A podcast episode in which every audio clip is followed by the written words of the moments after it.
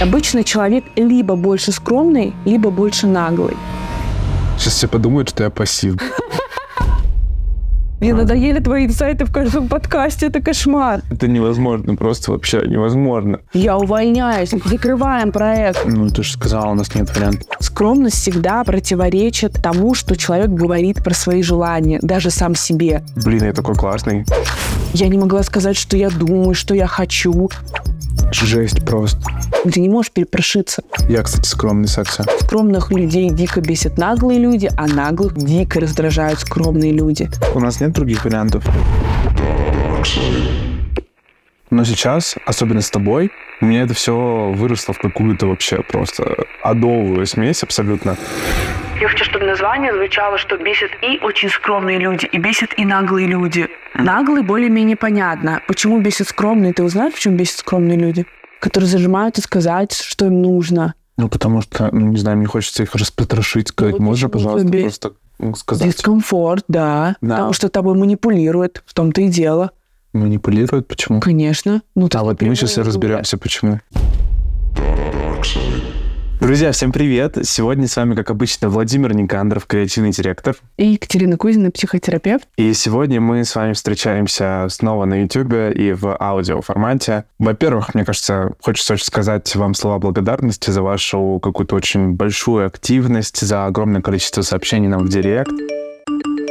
И просто лайки, подписки, комментарии. Мы все читаем, на все отвечаем, все смотрим, все лайкаем. Честно, нам сейчас очень важно слышать обратную вашу связь. Поэтому очень благодарим вас за поддержку и будем благодарить еще. И мы сегодня встречаемся с вами для того, чтобы обсудить тему скромности и наглости. Которая, кстати, Вове была не по душе. Сейчас мы там ровно пять минут назад обсуждали это все. Я не очень хотела про это писать. Я его убедила, потому что считаю, что вообще немногим понятно, откуда берется скромность и почему кто-то скромный, да, и почему кто-то наглый. А еще почему бесит и то, и другое в людях. То есть, казалось бы, скромность ничего такого, но скромные люди тоже раздражают, и мне кажется, важно в этом разобраться. Это делает честь вам, ваша скромность. Моя скромность ничто по сравнению с вашей безграничной прозорливостью. Безусловно. Теперь ты согласен? Да.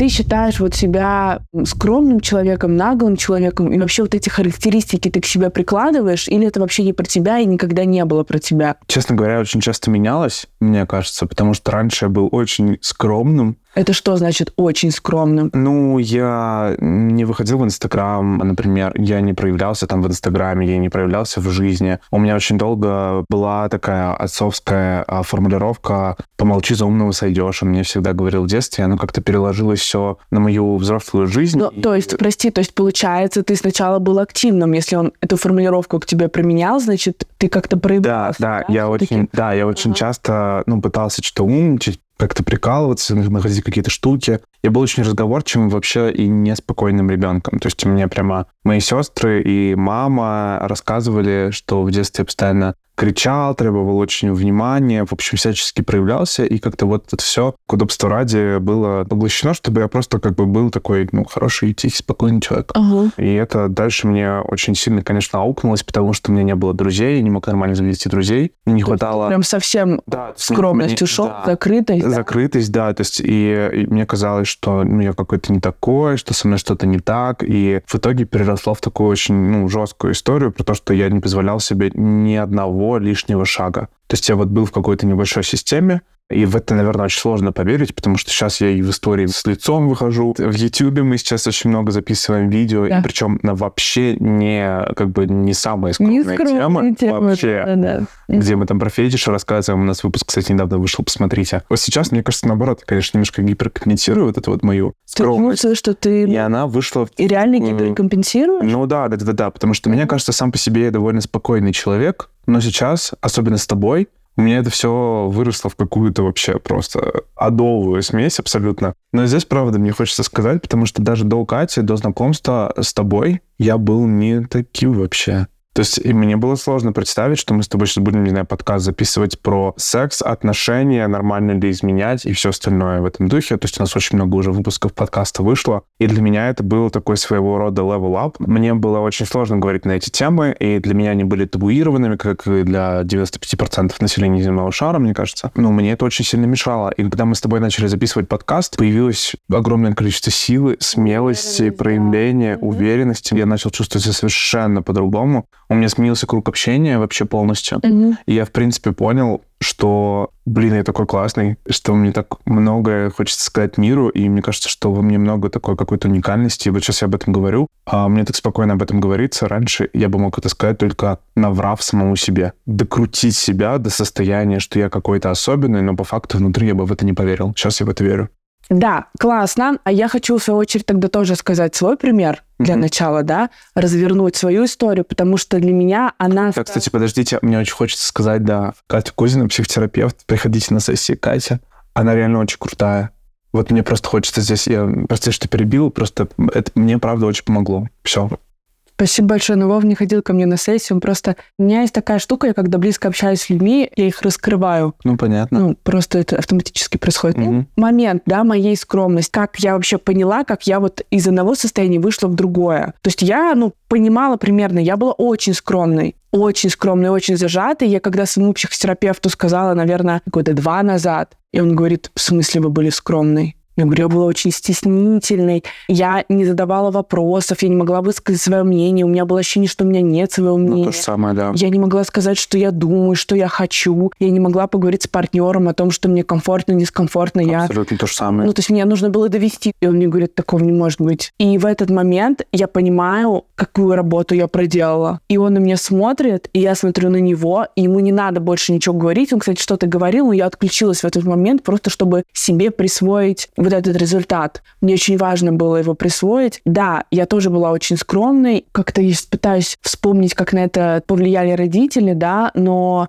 я пыталась просто быть послушной скорее. Вот скромность, она вообще где-то вот в таком каком-то удобстве лежит, а наглость, она наоборот больше типа, это такое противостояние родителю, противостояние системе, и это тоже не всегда адекватно выглядит. Да, да. Потому что это перья, это такое подростковое, такое больше заявление, да, оно может начаться очень рано, кстати, но вот очень похоже на подростковое заявление, что я вот на зло сделаю, или Мгм. а я сделаю, а я вот так скажу, там злости много. Скромность это наоборот подавление, а, такой уход в себя и желание выглядеть хорошо, желание быть удобным и желание как-то вот лишний раз не лезть на рожон, потому что, может быть, ты будешь какой-то не такой, да, это страх осуждения, страх проявления и так далее. У меня этого было очень много. Поинт в чем? Люди не меняются. Ну, потому что они могут раскрыться, но измениться человек не может полностью. Твои тараканы Ага. всегда будут с тобой. Ты можешь их контролировать, ты можешь их менеджерить, когда ты их знаешь, когда ты знаешь свои слабые стороны, уязвимые места, как они работают, когда они включаются. Ты можешь их контролировать, но убрать их, вычистить, себя перекроить, это невозможно. Люди, которые так думают, глубоко ошибаются.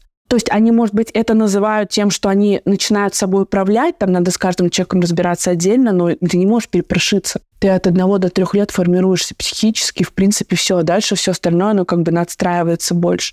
Измениться не можешь, но владеть собой точно можешь. Поэтому вот это понятно, что формируется очень давно. Можно ли скромному человеку стать нескромным, то есть раскрыться больше? Конечно, можно. Можно ли как-то отрегулировать наглость? Тоже можно. Наглые люди, кстати, не очень эмпатичные. Вообще ты с наглостью сталкивался? Вот когда ты последний раз не сталкивался? Ты что-то помнишь? Да, я сталкивался, конечно, с наглостью, и на самом деле очень часто и много в жизни, и для меня было всегда, ты знаешь, таким удивлением очень большим. Серии, как так у человека получается, какое право он вообще на это имеет, почему я тогда так не могу, а это нормально вообще? Первое, с чего мне хочется начать, на самом деле, я тебя очень долго считал наглой. Что? Я увольняюсь. Закрываем проект. Два дня? Ну, полгода точно. Ребят, я в шоке. Это реально, ну, как бы у нас лайф. Что такое наглость, а что такое не наглость? Потому что для меня наглость было любое проявление чуть выше нормы. А норма для меня — это когда человек просто спокойный и там, ну, живет свою жизнь, занимается своим делом и так далее. И мне здесь хочется понять, что такое наглость вообще, потому что я считал тебя наглой, и для меня наглость тебе была. Если тебе что-то нужно, ты идешь, ты и делаешь. Если тебе что-то хочется приобрести, ты берешь, ты приобретаешь. Если тебе нужен секс, то ты можешь просто об этом человеку сказать. Поэтому, собственно, Катю я считал наглой. Для меня это было признаком наглости. И эта вот черта характера и отталкивала, и привлекала. Отталкивала, потому что я не понимал, какое право ты на это имеешь, а привлекала, потому что я хотел так же.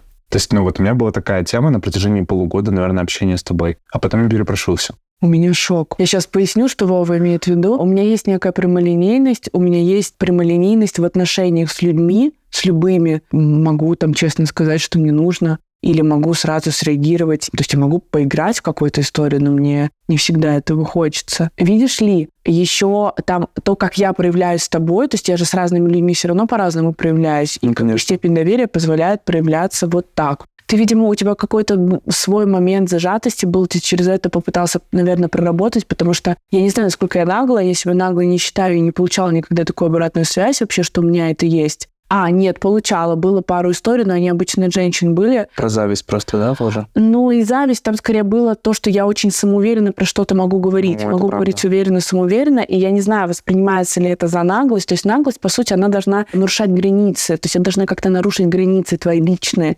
Сказать что-то тебе грубо, например. Или сказать что-то, когда ты не ждешь. Ну, это я могу сделать. Как-то Ну. решить за тебя. Должна как-то, в общем, задеть тебя. Ну, ты наглая, получается. Да кошмар какой-то, в смысле нагло.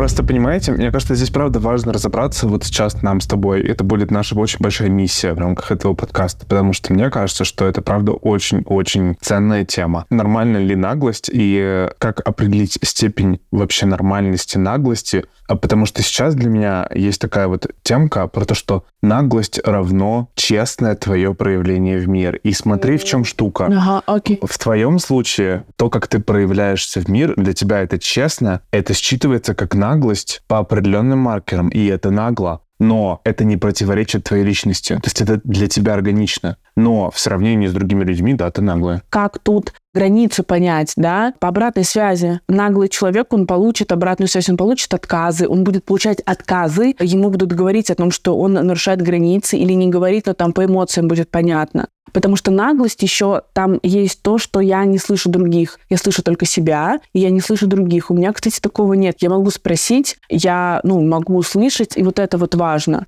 В наглости много злости. Я, видимо, когда начала злиться, и когда начала позволять себе злиться, я смогла уходить вот в такую наглость, как ты говоришь. То есть человек может называть наглостью даже историю, когда ты, например, отстаиваешь себя, когда ты записалась на покраску волос, а приходишь, а тебе говорят, а мы вас не записали, у тебя есть подтверждение. И вот здесь нагло будет отстаивать свои границы или нет? Для меня нет. Тут, то есть, важно еще на обратную связь ориентироваться, но есть люди, которые вот этой наглостью раздражают. Они такие обычно неэмпатичные, вот напирают сильно.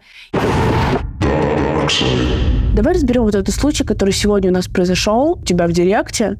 Да, у меня был такой об случай. этом поговорить. Не очень приятный, на самом деле, для меня. И вот тоже хочется, наверное, обсудить его в контексте подкаста. И просто ко мне обратился человек, и этот человек, э, в общем, хотел у меня купить консультацию. Я время от времени консультирую. Обычно 5 мест в месяц есть. Консультирую я очень круто, подробно, и очень сильно вкладываюсь всегда в людей и даю им максимум пользы за очень небольшое количество времени, за полтора часа. Мне написал этот человек и сказал, что у меня есть такое-то агентство, у меня есть такое-то комьюнити, у меня вот такой-то запрос, и я перехожу просто на аккаунт агентства, перехожу на аккаунт комьюнити и вижу, что там просто полностью скопирован мой прошлый фирменный стиль, идеи постов, э, идеи текстов, идеи визуала, мне кажется, даже шрифт и название, ребят. Ну, я просто посмотрел на это. Я бы хотел поработать с этим человеком, в принципе, то есть у меня не было никаких странных э, предчувствий по этому поводу, а я обычно, если что, там отказываю. Но я просто посмотрел на проект, и мне стало как-то не по себе, потому что мне показалось это очень странным, неуместным и, честно говоря, просто не очень красивым, когда ты идешь к первоисточнику там, этого названия проекта, идеи проекта, там, ты копируешь посты, ты копируешь тексты, ты копируешь фирменный стиль и идентику, и ты идешь к реальному создателю вот этого всего, просишь у него консультацию, чтобы еще больше как бы продвинуть накопированное. То есть За твой счет. да, то есть и у меня как бы здесь такой очень большой диссонанс внутри в голове произошел, что это так, ну, некрасиво, это так нагло действительно, и Это так неэтично вообще. Но это меня задело. Если бы я бы копировал кого-то или что-то, или, ну, что-то вот прям так делал, я бы никогда в жизни не пошел к человеку, я бы даже, наверное, на него не подписался, чтобы лишний какой-то, знаешь, шумиху не наводить, чтобы обо мне вообще не знали, потому что мне было бы просто стыдно. Но человеку, видимо, не стыдно, и человек даже написал, пошел, подробно рассказал. Ну, стыд это тоже не очень э, приятная штука. Да, тут скорее видишь про то, что человек нарушает твои границы, он как бы тебя обесценивает, то есть он тебя забирает все и делает вид, что это нормально, это обесценивание. И здесь как раз важна обратная связь, и мы с Вовой сформулировали ответ, попросил мой совет, мы сформулировали ответ. Короткий, ясный, понятный, без объяснений, естественно. То есть это будет как бы обратная связь для человека и возможность как-то задуматься. Да, вы, кстати, не обязаны объяснять малознакомому человеку, почему вам некомфортно с ним. Вы можете просто сказать, слушай, Go away.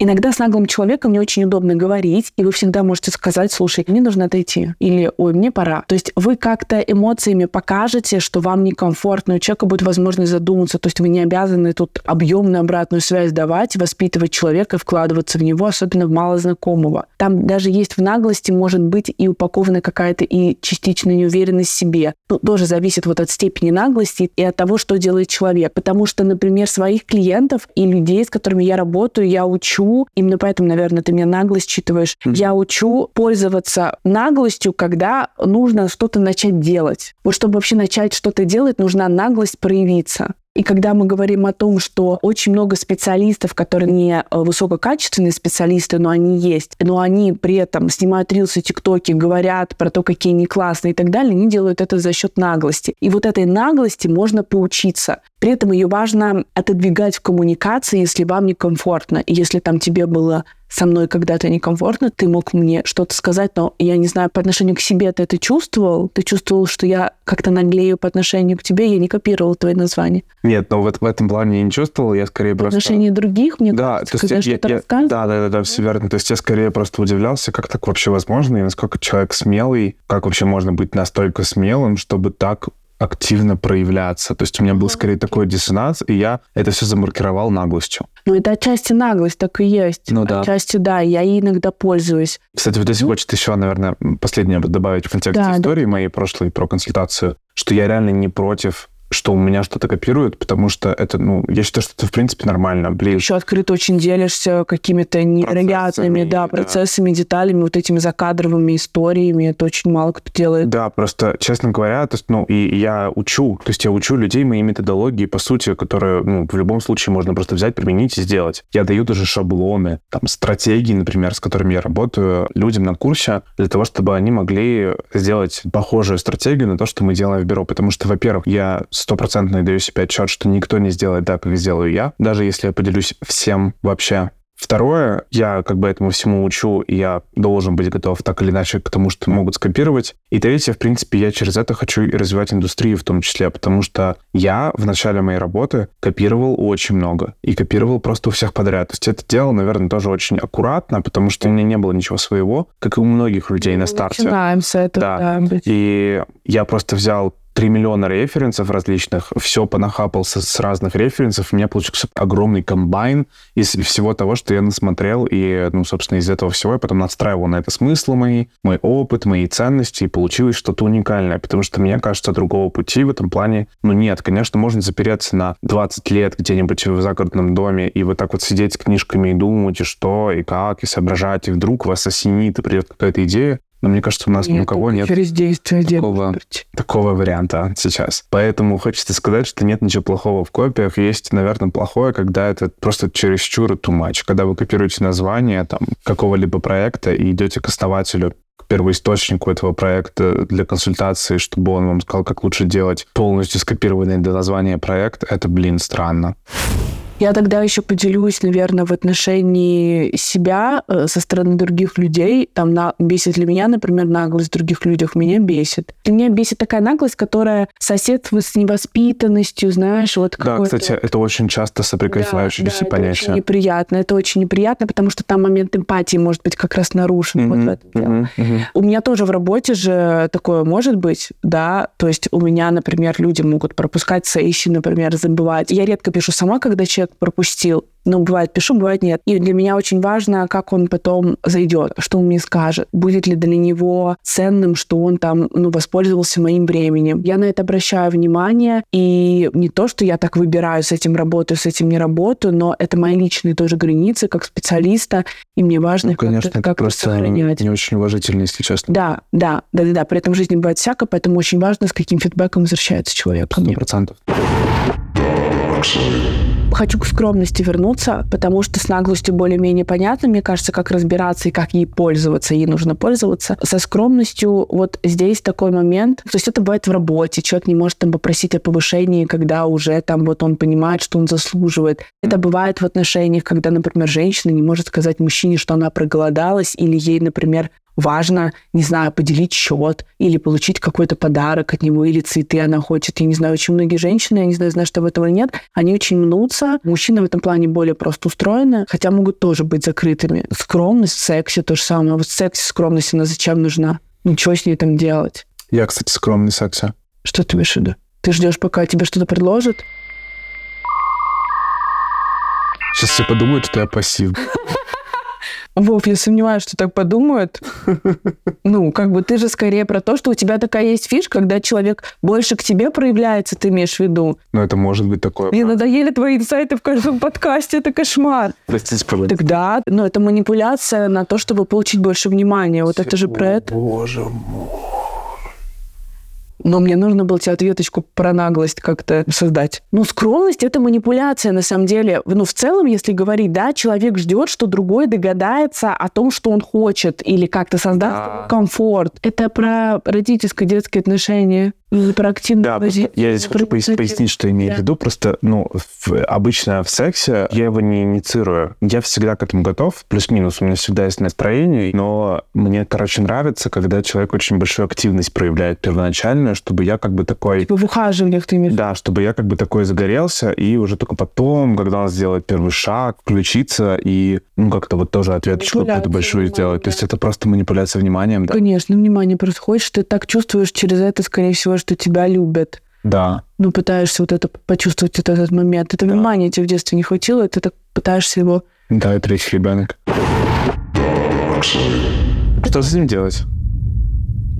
Пробовать по-разному, пробовать по-другому этот, эту опцию оставить себе, она всегда у тебя будет, просто попробовать по-другому проявиться как раз более инициативно самому поухаживать или напрямую сказать, я хочу это, я хочу вот так сейчас, мне хочется так, или что-то сделать, ну, самому какое-то действие, то есть человека как-то, не знаешь, не намекнуть ему, а прям активно сказать, что ты хочешь, или через действие показать, что ты хочешь.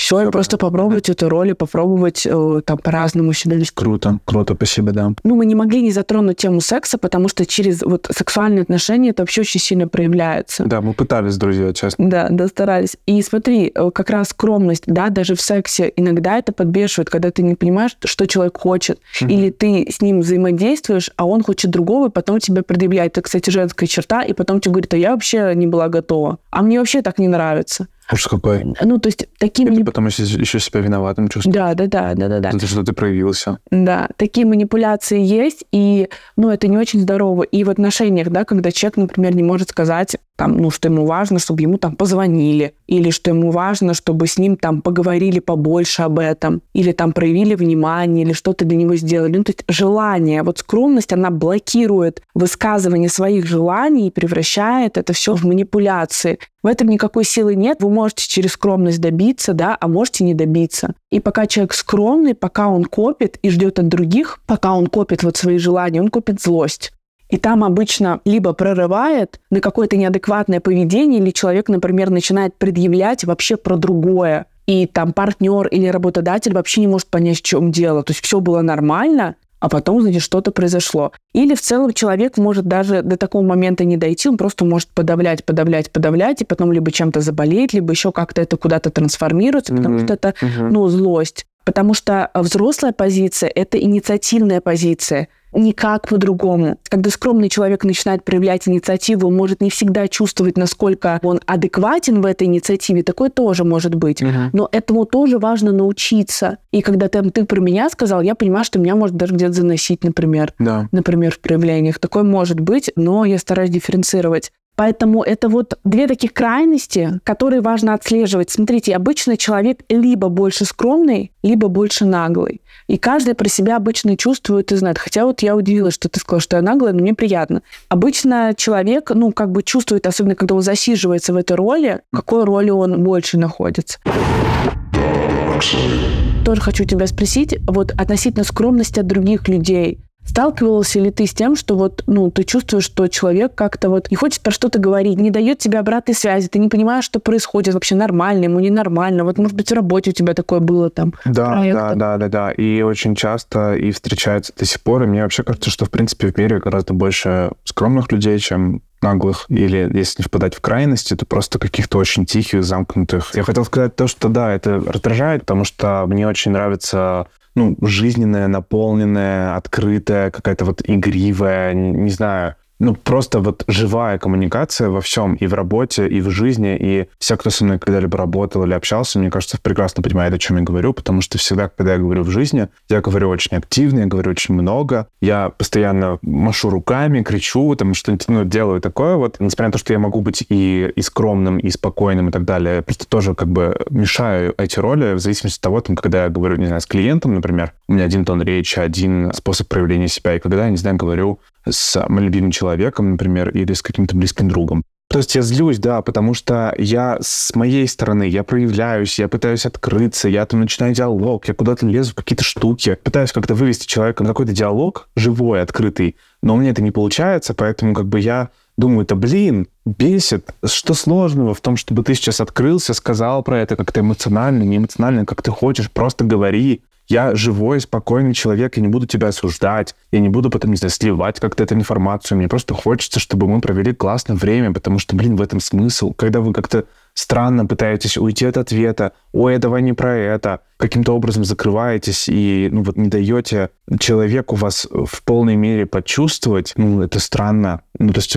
Это я- некомфортно, это просто очень некомфортно. Это никакая не там, вот эта скромность красит человека. Нет, э, и нифига. Такое вот у меня бабушка, например, всю жизнь была скромная, и я ее считала ангелом очень долгое время. А потом я поняла, сколько злости она накопила за счет этой скромности. У меня был такой шок. Просто шок. Ну, Кстати, знаешь, что я сейчас, например, вспомнил? Я когда ходил на какие-то светские ивенты в Москве или в Петербурге, или даже просто где-то, я вот, например, вел себя достаточно скромно. Но знаешь, про что это у меня было? У меня это было про то, что мне не очень нравились люди в округе, и я вместо Ну, этого Среда просто- еще незнакомая. То есть, смотрите, незнакомая среда — это стресс. В стрессе мы можем вести себя по-детски. Ну, так часто происходит. Ну, Мгм. это не значит, что ты весь вечер можешь провести так. Ты можешь из этого состояния выйти тоже. Это тоже подконтрольно. Просто важно это отлавливать. Но то, что ты там в новой среде чувствовал себя замкнуто, ну, это может быть, это нормально, чтобы этого не было. Это должно было происходить в твоей жизни очень часто. Например, ты к этому привыкаешь, адаптируешься и Понял, та-та-та. понял. Да, то есть в отношении новых ситуаций вот эта замкнутость может происходить и скромность. Скромность всегда противоречит тому, что человек говорит про свои желания, даже сам себе. Иногда важно даже самому себе признаваться в желаниях. И скромных людей дико бесят наглые люди, а наглых дико раздражают скромные люди. Это факт. Потому что наглым людям не хватает ощущения границ, а скромным людям не хватает уверенности. И они так вот это все ловят друг от друга. И это как раз маркер того, что тебе прокачивать. Вообще наш выпуск, он как раз про то, чтобы понять, что у тебя прокачано, а что нет, и чем ты можешь пользоваться.